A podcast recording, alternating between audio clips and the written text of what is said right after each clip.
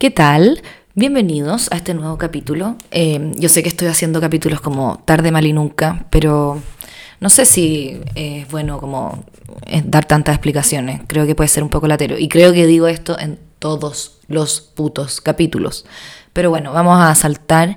Let's jump right into today's subject. Eh, el tema de hoy es Rara, raramente eh, decidí hacer este podcast acerca de carretear. Fue como una idea que se me ocurrió tipo una de la mañana. Estaba muy desvelada, me sentía muy... Em, estaba en esos días como en que sentís que quería un fracaso y que... Mm, mm, como en que se transformó mi vida. Hice la vieja cuica. Ahora ya no hago videos de la vieja cuica, ¿qué hago? Pinto, pero no tengo tiempo para pintar, pero entonces, oh, pero bueno, ya que me organicé, ahora estoy teniendo un poco más de tiempo para pintar. Em, también pensé en este podcast, en lo mismo que dije antes, como partí un podcast, eh, me cuesta grabar. ¿Por qué? Y toda la razón de por qué no, no puedo ni pintar ni grabar el podcast es porque todavía no tengo un lugar donde hacerlo. Entonces estoy todo el día mendigando eh, espacios vacíos. Y estoy viviendo en una casa eh, que está constantemente llena, entonces es muy difícil encontrar un momento de calma. Y en mi taller me gustaría grabar el podcast y pensé, cuando lo arrendé, pensé que iba a ser un, un, lugar genial y resulta que es como el pico porque hay eco, hay gente, me da vergüenza que me escuchen. O sea, pónganse en mi lugar. ¿A ustedes les daría lo mismo grabar un podcast y que todo el mundo alrededor de ustedes lo escuchara? No, a mí me da mucha vergüenza. no me da vergüenza que ustedes me escuchen ahora, eso es lo irónico. Me da vergüenza que me escuchen haciendo el podcast. Porque hay una cosa como de, ay, está diciendo un podcast, ¿qué estás diciendo? O, uy, no, como que el hecho de que lo, lo estés grabando en el momento permite que la persona que te está escuchando piense que te estás equivocando. En cambio, cuando ya está grabado, decir como filo, se equivocó, ya no puede hacer nada al respecto. Eh, no sé si me entienden. Pero bueno, pensé en carretear, en, en el en que carretear es difícil, es un trabajo. Eh, y como que estamos muy acostumbrados a pensar que carretear es un placer y que es como lo que más queremos hacer uh, al final de la semana.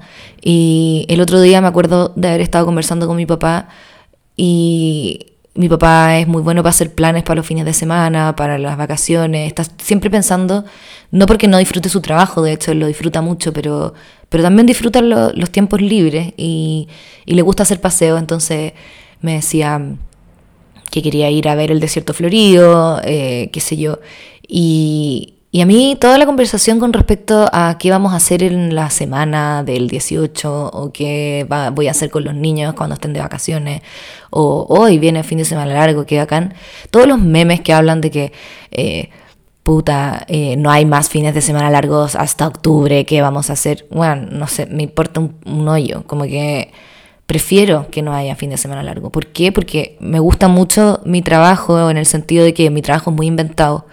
Eh, he conseguido ganar plata, eh, no toda la que quisiera, pero he conseguido ganar plata haciendo básicamente puras cosas que me gustan. Entonces, eh, para mí, el de lunes a viernes es pura, pura diversión y estar pensando en las cosas que más me interesan a mí. Y el fin de semana implica como una cuota de generosidad enorme porque tengo que entregar todo ese tiempo, tengo que dejar de pensar en todas esas cosas que me interesan a mí y dedicarme más a los niños, a hacer panoramas. Eh, y yo no soy muy mmm, buena para los panoramas. O sea, me gusta, pero me cuesta eh, decidir hacerlo. Normalmente estoy muy dentro de mi cabeza pensando eh, en qué video voy a hacer, en qué, en qué tema del podcast voy a hablar.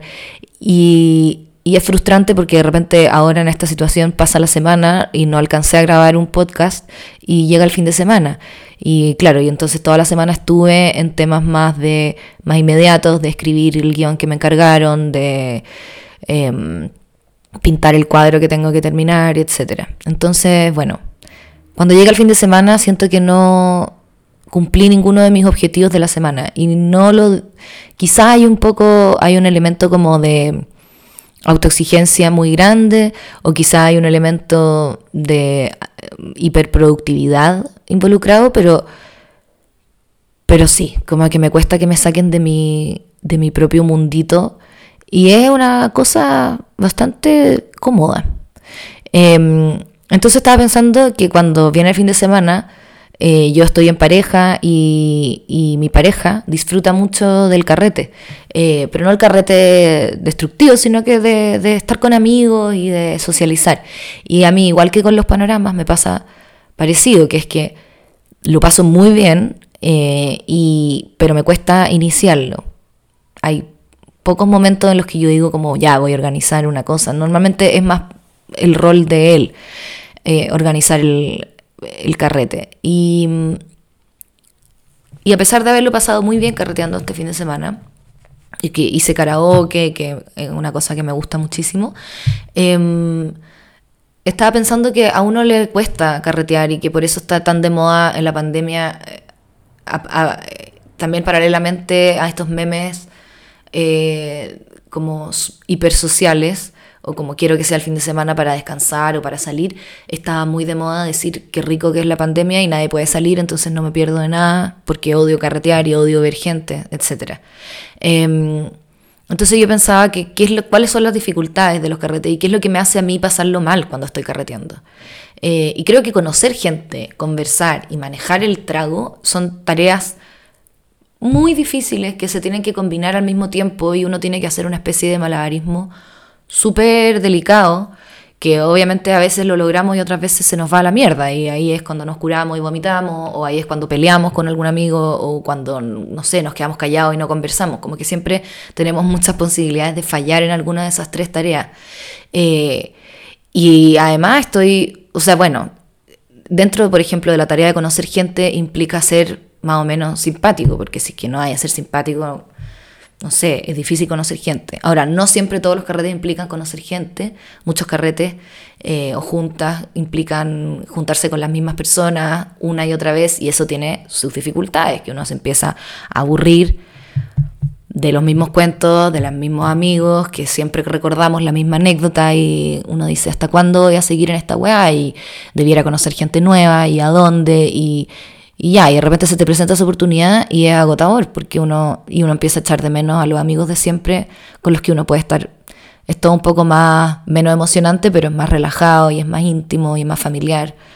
Em, yo en general trato de hacer una mezcla y de hecho los eventos sociales que más disfruto son con, en, en donde nadie se conoce con nadie, eh, porque todos están en su mejor momento, todos hacen un esfuerzo por conocer al otro, por lo tanto están en su, en su más eh, carismática eh, faceta. Y, mm, pero ese carrete no, no, se da nunca, se da como tres veces al año ir a un lugar donde nadie se conoce y donde todo resulta genial. Em, y últimamente lo que me ha estado pasando, independiente de donde esté, o con, quien esté, es como que estoy en, me voy en una espiral de autopercepción que como que no me deja disfrutar. Y, y el, el último, las últimas veces que salí me sentí así, como estaba muy preocupada de, uno, de cómo estaba vestida. Eh, a mí me importa mucho la ropa y mi estilo y, como, y mis combinaciones y y no verme demasiado cuica, pero tampoco verme demasiado eh, como tratando de no ser cuica, no me quiero ver disfrazada, pero tampoco, no, no quiero mostrar mucho, pero tampoco quiero mostrar poco, entonces estoy como todo el tiempo buscando un equilibrio, equilibrio imposible, que es como una justa medida. ¿Y de dónde viene esa idea como de que uno tiene que ser tan medido? Como me encanta la gente que tiene un estilo al chancho en el fondo y dicen como, bueno, pico, yo soy así. Y quizás quizás por eso es tan atractivo como meterse en una especie de tribu urbana. soy punk, soy emo, o soy, no sé, yo me he visto tipo Peaky Blinders y punto final, porque así no tengo que pensar mucho en esos equilibrios. Y mientras más marcado esté eso, mejor pero yo como que siempre me he sentido parte de un mundo muy ecléctico en el tema del estilo personal. Entonces, Eh, a veces empiezo a adoptar unas reglas de que hay que vestirse de todo un mismo color para verme más alta. Hay otras veces en que digo, no, tengo que ponerme muchos colores porque eh, los chilenos somos muy fome y nos vestimos todos de negro y de gris y de beige. Entonces quiero romper con esa weá porque yo no soy como todo el mundo y hay como mucho ego y narcisismo involucrado que yo creo que es sano. O sea, yo creo que cualquier persona que se precia de tener algún estilo personal por más que le guste o no le guste el resto de las personas, pero la gente que, que, tiene, que le pone algo de pensamiento a cómo se viste, em, está pensando bastante en sí mismo y en su cuerpo. Y al, quizás igual como una persona que va al gimnasio piensa en su cuerpo.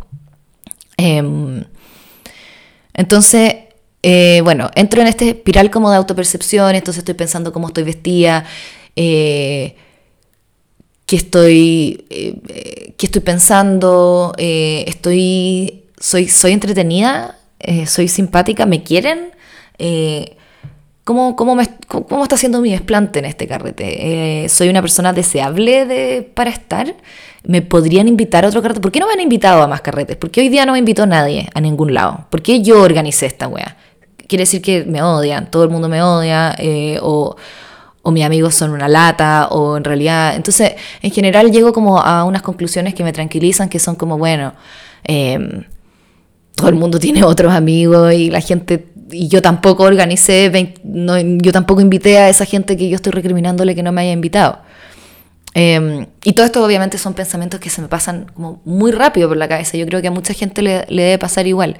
Em, y en la última vez que estuve con un grupo de gente, me acuerdo que hice, tuve una estrategia. Primero, tomar. no. Primero, sí, decidí, porque yo en general cuando, cuando hago algo me demoro, me demoro en tomar. Como que primero trato de enfrentar el tema totalmente sobria.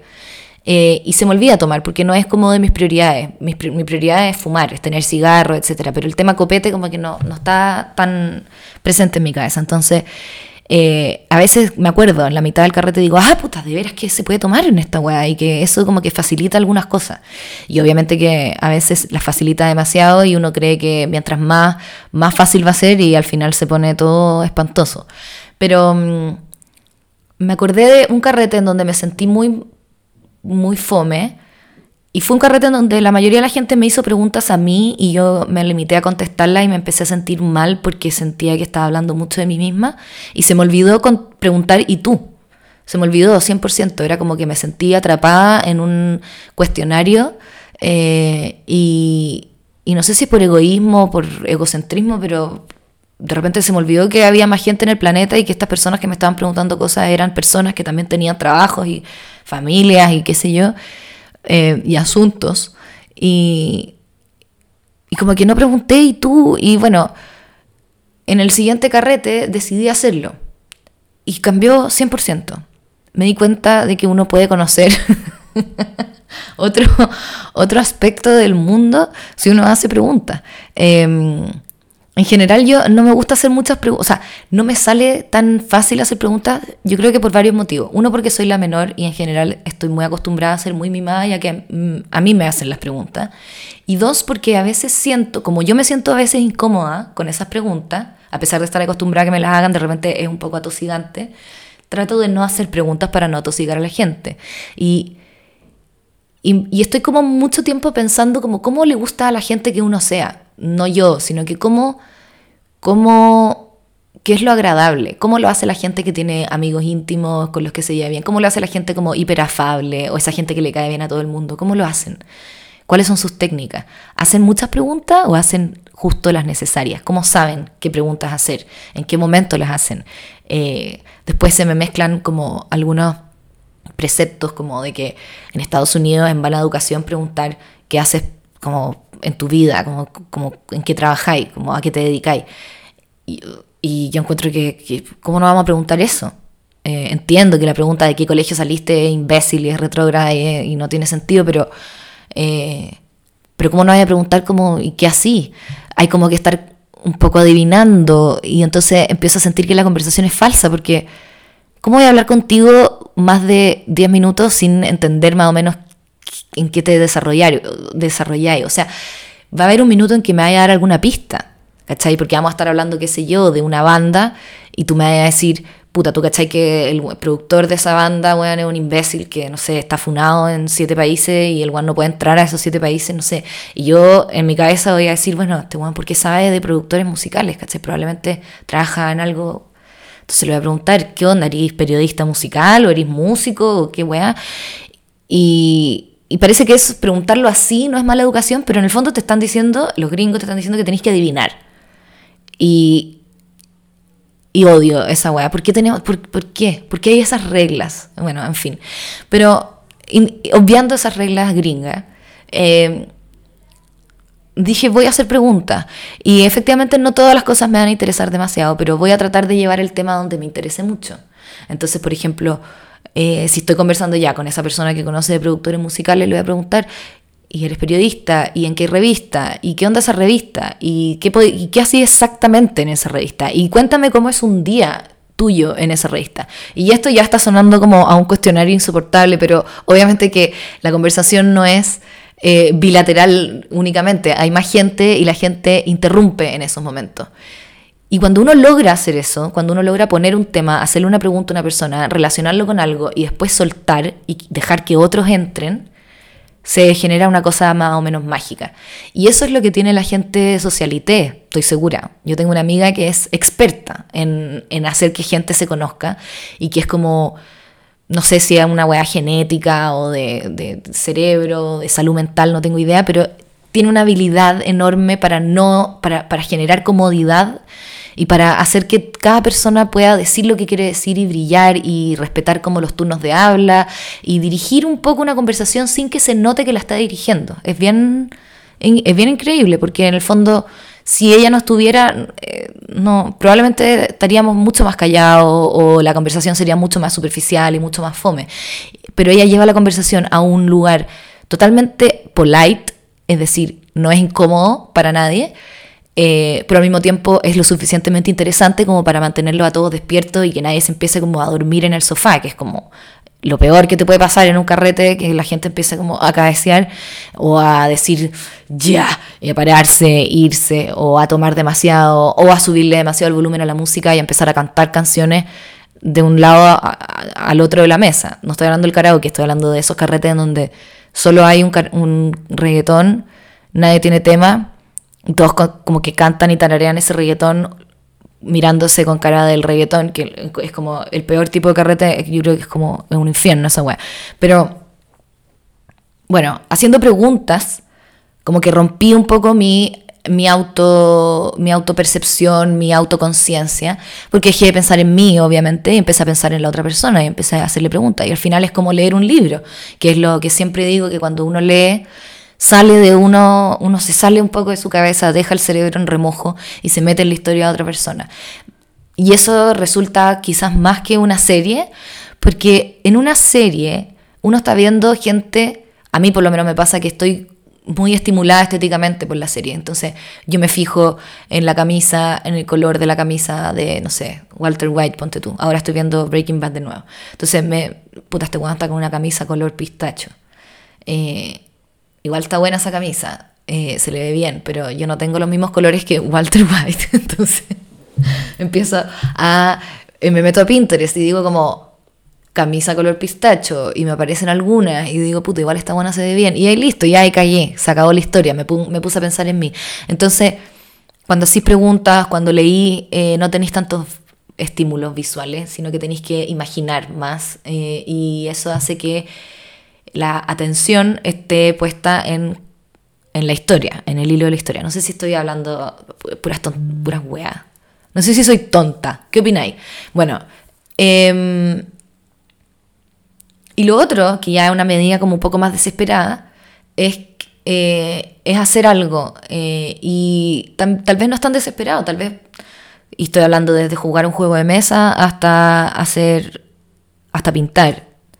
Eh, es muy popular entre la gente que pinta juntarse a pintar porque la verdad es que es muy, es muy rico y ahí yo cuando he pintado con amigos eh, siempre he pensado lo mismo, he dicho como yo en realidad tengo que hacer algo mientras estoy en una situación social porque, eh, porque me ayuda mucho más, porque es un bálsamo para la conversación, Porque no necesariamente porque estoy hablando del dibujo. Sin, tú podías estar pintando sin hablar de, oh, estoy pintando, oh, ¿vas a usar rosado para pintar el cielo? No, no.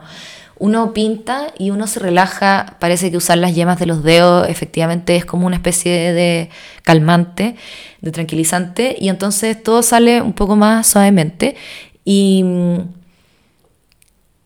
el problema es que hay algunas personas que son como fans de los carretes, como eh, son puristas del carrete y no les gusta cuando otra persona saca un tejido o saca un, un bordado o un dibujo o se pone a hacer otra cosa. O hay mucha gente que odia los juegos porque interrumpen la conversación.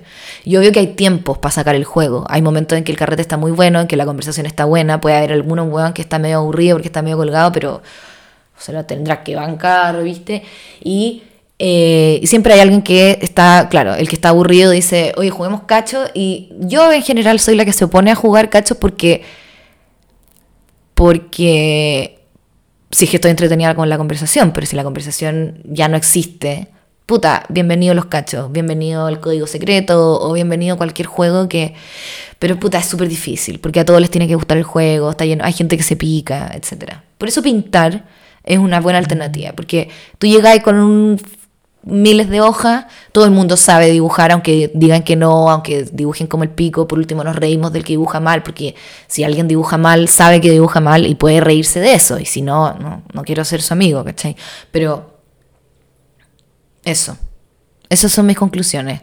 Entonces, eh, pero el problema es que es difícil aplicarlo, porque uno va a un carrete y no llega como con su maleta de arte al carrete. eh, y quizás habría que hacerlo, quizás habría que tener, voy a empezar a tener un estuche con lápices y con, eh, y con hoja en la cartera.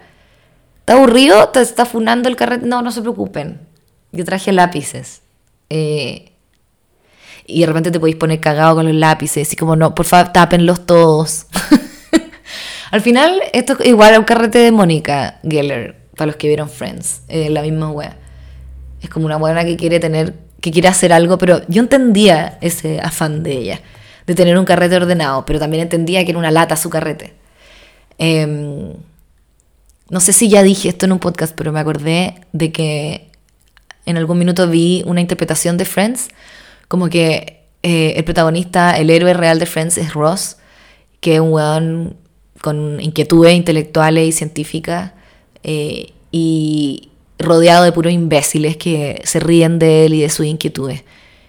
Y es como, no sé si algo humano eh, de reírse del... Bueno, sí, es como muy gringo también. Y adoptado quizás por los chilenos, como de reírse del weón que tiene algún interés, de, reírse del weón que sabe un poco más y decirle, ay, ella, ella, la, la, paleontóloga. Em, y quizás cuando llegue al carrete con mi con mi hoja y mi estuche me decía, ella, la, ella, la artista, ella no puede dejar de pintar en ningún minuto. Pero bueno, weá de ellos, porque al final te ponía a pintar y todos lo pasan bien.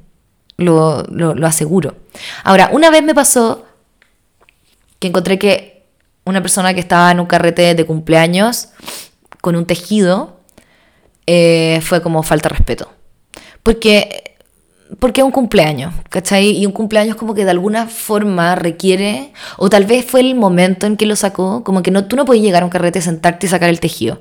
Es como, es decir, puta la weá, eh, estoy acá y estoy hasta el pico. A no ser que sean tus mejores amigos, amigas, y que sea como, ya, juntémonos el domingo a estar en nada, y cada uno haga lo que tiene que hacer, y nos juntamos a trabajar juntas, y yo tejo, y tú estás en el computador, perfecto. Pero, hola, te invito a mi cumpleaños y vos llegáis con el tejido. No, pues, weón. ¿Cachai? Es como, es un escupitajo. Es un escupitajo en la cara. El otro ítem que es muy importante del carrete y de los malestares del carrete es el día posterior. Eh, hay momentos en que uno toma mucho o está hiper eh, excitado por alguna cosa y se pone a hablar demasiado más de la cuenta o se pone imbécil y y el día siguiente te querís morir. Y yo soy experta en ese tipo de cañas. O sea, no experta en navegarlas, sino que experta en tenerlas nomás, en sufrirlas.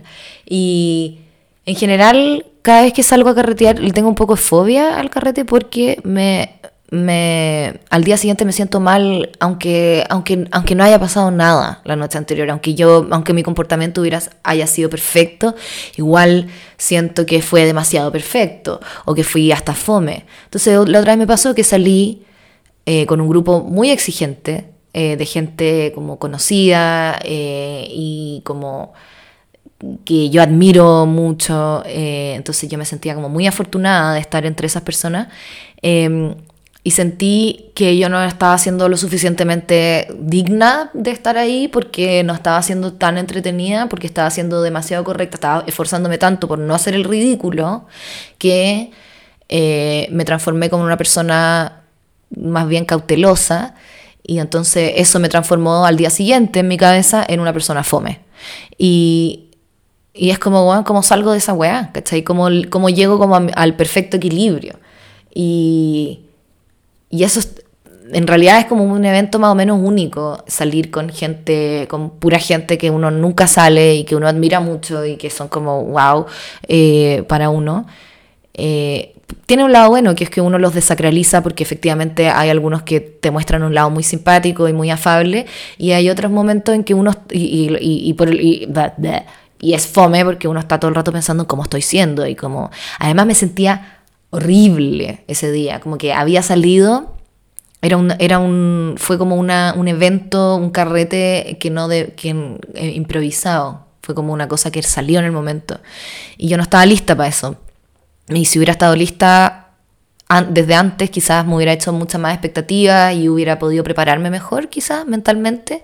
Eh, pero no, fue como una cosa furtiva, entonces yo estaba con el pelo cerdo, eh, como no sé, no había tenido acceso a un espejo como en mucho tiempo y a mí eso me inseguriza mucho porque no sé, no, no, tengo idea si que tengo algo en los dientes.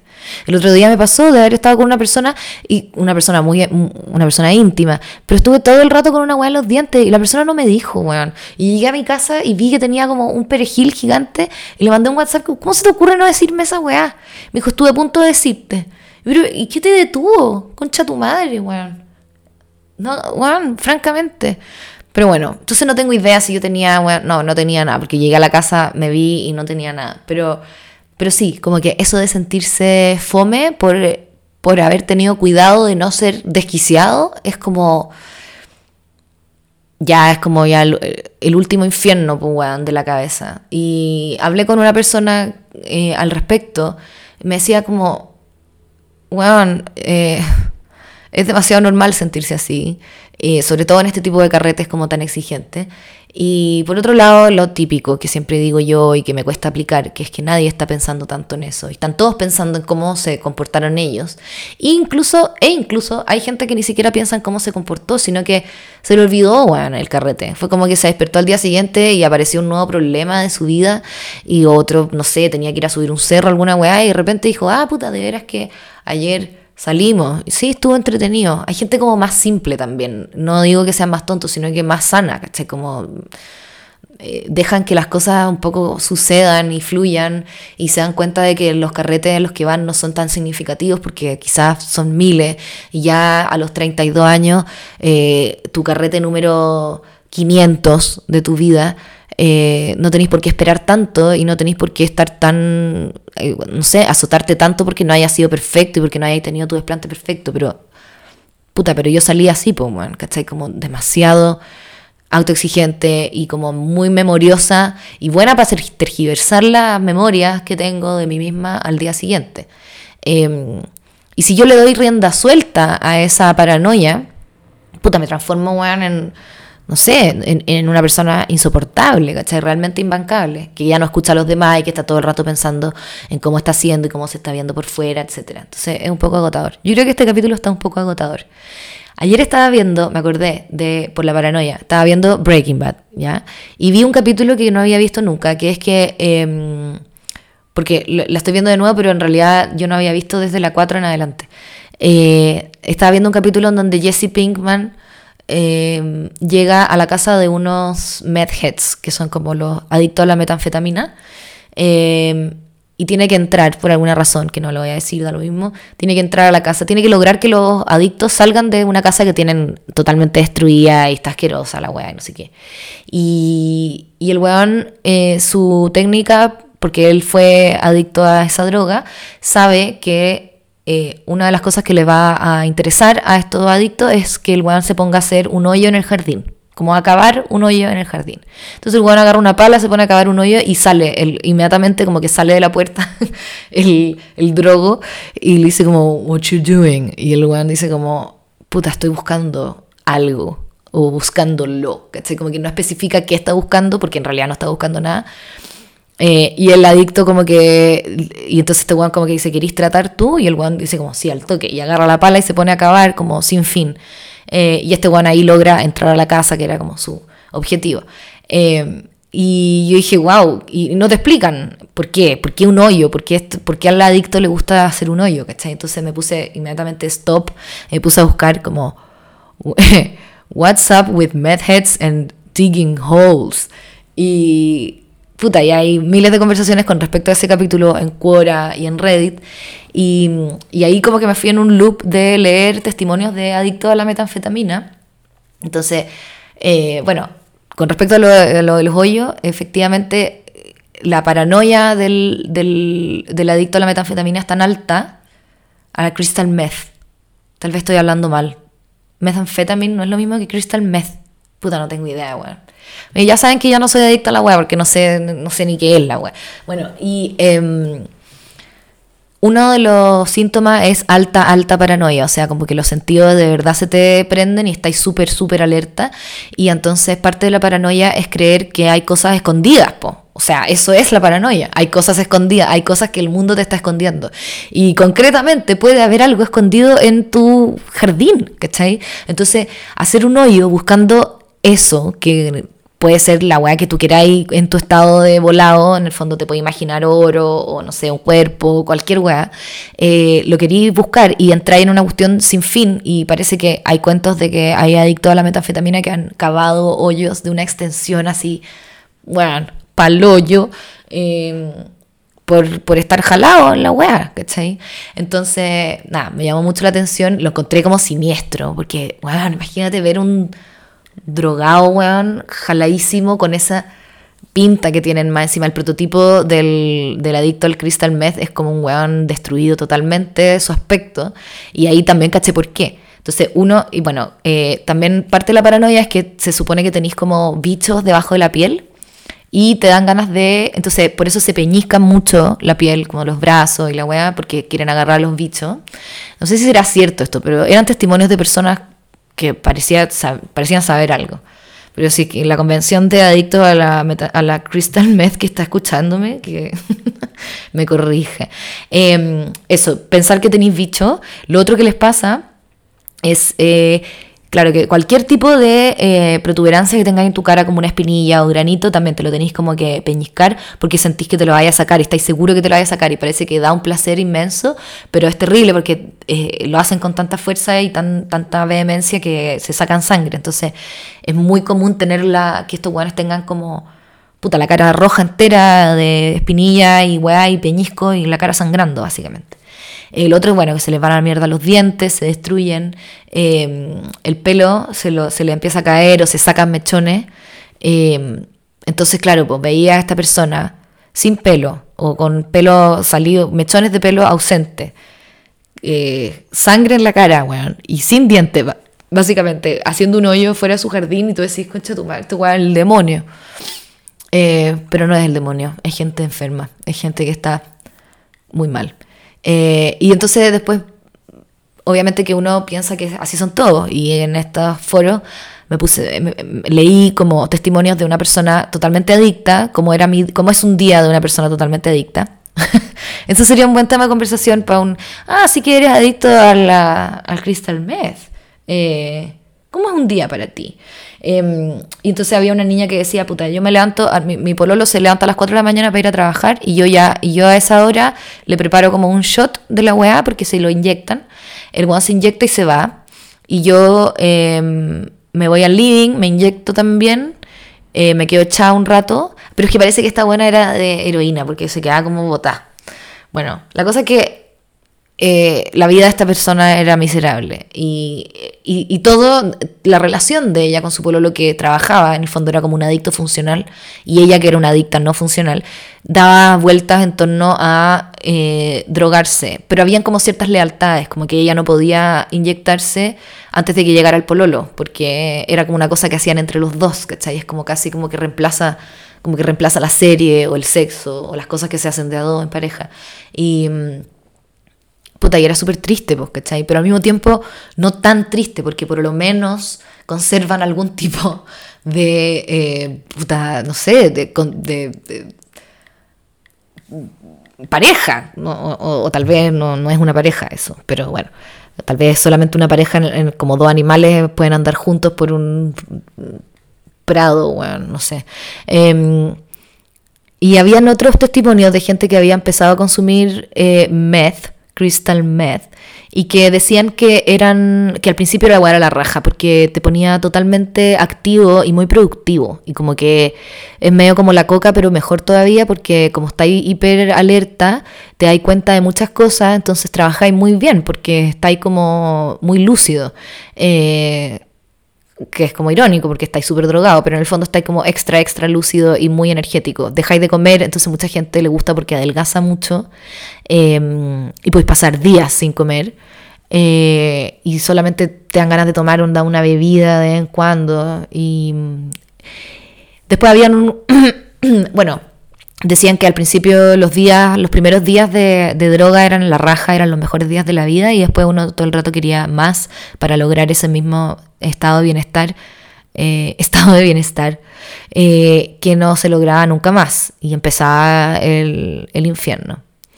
Eh, habían otros que decían como yo consumo esta weá tres veces al día y tengo una pega y voy no sé qué y efectivamente no lo recomiendo porque estoy todo el día pensando en cuándo me voy a pegar mi próximo fix, pero pero en el fondo no, no soy un weón sin dientes haciendo un hoyo afuera del jardín, ¿cachai?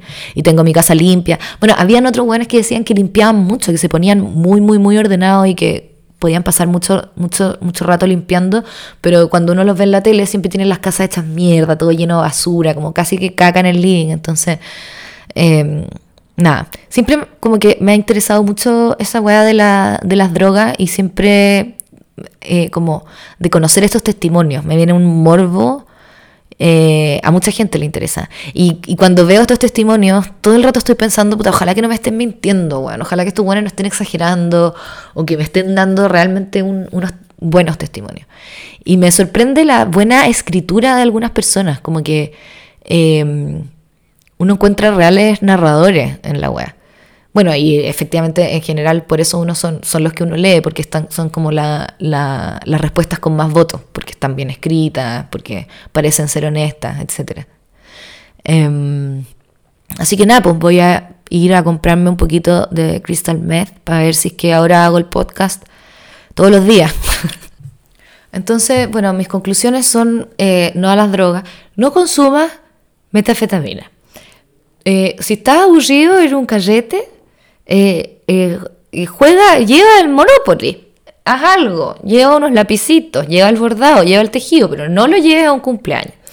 Eh, si sientes que estuviste un poco desubicado y que hablaste muchas cosas, muchas tonteras, muchas que ese pescado, al día siguiente, no te preocupes, tómate un Raotril o, o metafetamina y, y sé feliz. Y date cuenta de que a nadie le importa tanto y date cuenta de que ¿Sabes qué? en realidad la cuestión de la cuenta, o sea, la, la, la weá del, volumen de carretes a los que uno ha ido y de cómo, de, de, cómo, de lo absurdo que es que cada uno importe mucho por un tema de mm, estadística, no sé, como que lo vi como de un modo más lógico. Era como, tengo 32 años, estoy carreteando desde los 16 más o menos. No tengo idea cuántos carretes he ido, pero son muchos. No puede ser que todavía no tenga como dominado esta... Eh, esta actividad, ¿cachai? O sea, llevo, estoy haciendo una weá desde los 16, ya se me debería hacer fácil, debería, debería anticipar como cuáles son los malestares del día siguiente, debería estar, y debería darme cuenta de que uno en todos esos no, no, son, no definen nada, no definen ni quién soy, ni quién, ni quién es la otra persona, ni quién es la otra gente. Efectivamente, puede ir a un carrete, te puedes pelear con alguien y se puede cambiar tu vida, puede ir a un carrete, te puedes meter con alguien que puede cambiar tu vida, pero eh, en general esos carretes, un carrete en donde uno habló un poco de más, como que no, no influye en nada. Y eso va pasando también va pasando algo con la edad. Yo sé que a mí me escucha gente más joven y gente quizás más vieja que yo, y estoy segura que la gente más vieja, mayor de 40, me va a decir que a esta altura, bueno, eh, todo empieza a importar un poco menos.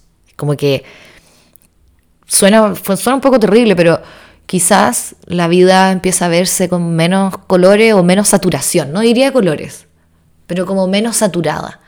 Eh, y, todas las emociones empiezan a estar un poquito menos saturadas también. Eh, ya no hay tanto deseo de éxito ni tanto deseo sexual. Estoy hablando ya, ya estoy hablando como de los 50. Eh, no hay tanta em, fantasía de dónde debiera estar y qué debiera estar haciendo y cómo fui, cómo, ¿cachai? Parece que eso es algo súper exclusivo de los 20, los 30, una cosa muy muy apasionada de la vida. Y obviamente hay excepciones. Hay gente que tiene 50 que cree que tiene 20, que está todavía sigue perseguida por lo que dijo, lo que no dijo. Y hay gente que tiene 20 que le importa todo un huevo. Pero bueno, en fin, estoy hablando de generalidades. Así que eso, eso es todo. Voy a dejarlos aquí. Em, nos vemos la próxima semana. Si Dios quiere, si es que encuentro el momento, el espacio, el lugar. Eh, y eso. Y perdónenme por tenerlos están a la espera, a los que esperan este podcast, que son pocos. También me pasa que digo, ¿vale la pena hacer este podcast? Como que, ¿cuál es el sentido? ¿Qué, qué sentido tiene esta weá? Que, no sé, ¿me ayuda en algo? ¿En algo? ¿En qué me aporta a mí? O sea, a mí me aporta, sí, me ha aportado mucho. Me he dado cuenta de que he desarrollado una habilidad de hablar que antes no la tenía, ahora la tengo pero efectivamente uno dice, bueno, ¿y, cuál es el sentido de tener como todas estas conversaciones, todos estos monólogos míos arriba eh, en, internet? Como para que, ¿cuál, así como, no sé si se pueden poner en, mi, en lugar de, ¿para qué? Pero bueno, filo. Eh, porque no es un trabajo, ¿cachai? No es, no es, parte de mi trabajo, es como un extra. Eh, que partió como con un sentido de que yo quería hablar de cosas y quería hacer un podcast porque para mí era un desafío y era como, ¿cómo, cómo puede ser que yo no tenga un podcast? Yo puedo tener un podcast. Y ahora como que ya, sí, lo, lo comprobé, puedo hacerlo. Y ahora se me empieza como a transformar en una weá media como, media sin sentido, como para qué. Eh, pero no voy a dejar de hacerlo por el momento. Estoy solamente reflexionando en voz alta porque de eso se trata este podcast, ¿o no? De, de cuestionarse incluso la existencia del podcast.